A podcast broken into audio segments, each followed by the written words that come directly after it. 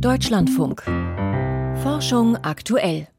Und jetzt haben wir noch einen tierisch guten Lesetipp für Sie. Auslese. Kompakt. Der Sachbuchtipp von Michael Stang.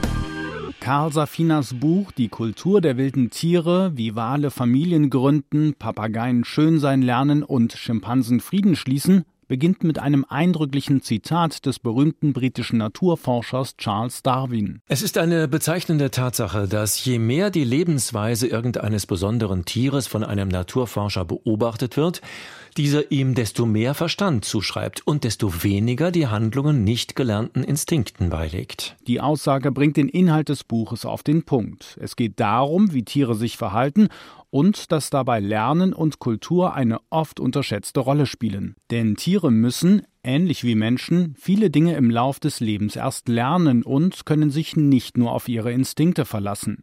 Für Pottwale beschreibt der Meeresbiologe Karl Safina das am Beispiel des Familienlebens, etwa die Kommunikation über Klicklaute mithilfe des Sonars, die sich zwischen sozialen Gruppen unterscheidet also gelernt wird, und durch die zum Beispiel ein Pottwalkalb weiß, wo sich seine Mutter bei der Jagd in mehreren tausend Metern Tiefe aufhält. Ganz in der Nähe hält die Tante der kleinen Wache und wartet, bis sie an der Reihe ist, um zu tauchen und zu jagen.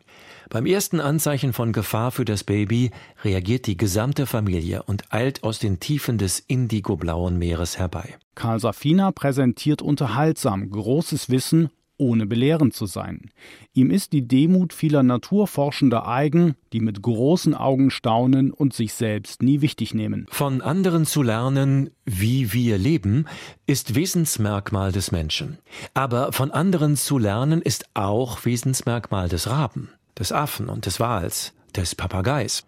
Selbst der Honigbiene Anzunehmen, andere Tiere hätten keine Kultur, weil sie keine menschliche Kultur haben, ist vergleichbar mit der These, andere Wesen kommunizierten nicht, weil sie keine menschliche Kommunikation haben. Sie haben ihre Kommunikation und sie haben ihre Kultur. In drei großen Kapiteln stellt der Autor exemplarisch vor, wie reich die höhere Tierwelt an kulturellen Eigenschaften ist sei es in puncto Selbsterkenntnis, Werkzeuggebrauch oder Zusammenhalt der eigenen Gruppe. Eine Pottwal-Kuh lernt, mit wem sie auf Reisen geht. Ein Ara wirft ein Auge auf seine schöne Nachbarin. Ein Schimpanse lernt, dass alles im Leben seinen Preis hat. Kultur schafft riesige Speicher voller Wissen, das nicht vorprogrammiert ist. Die ganze Welt spricht, singt und teilt die Codes. Auslese. Kompakt. Zielgruppe alle, die wie Kinder staunen und sich in die kulturelle Welt der Tiere einführen lassen wollen.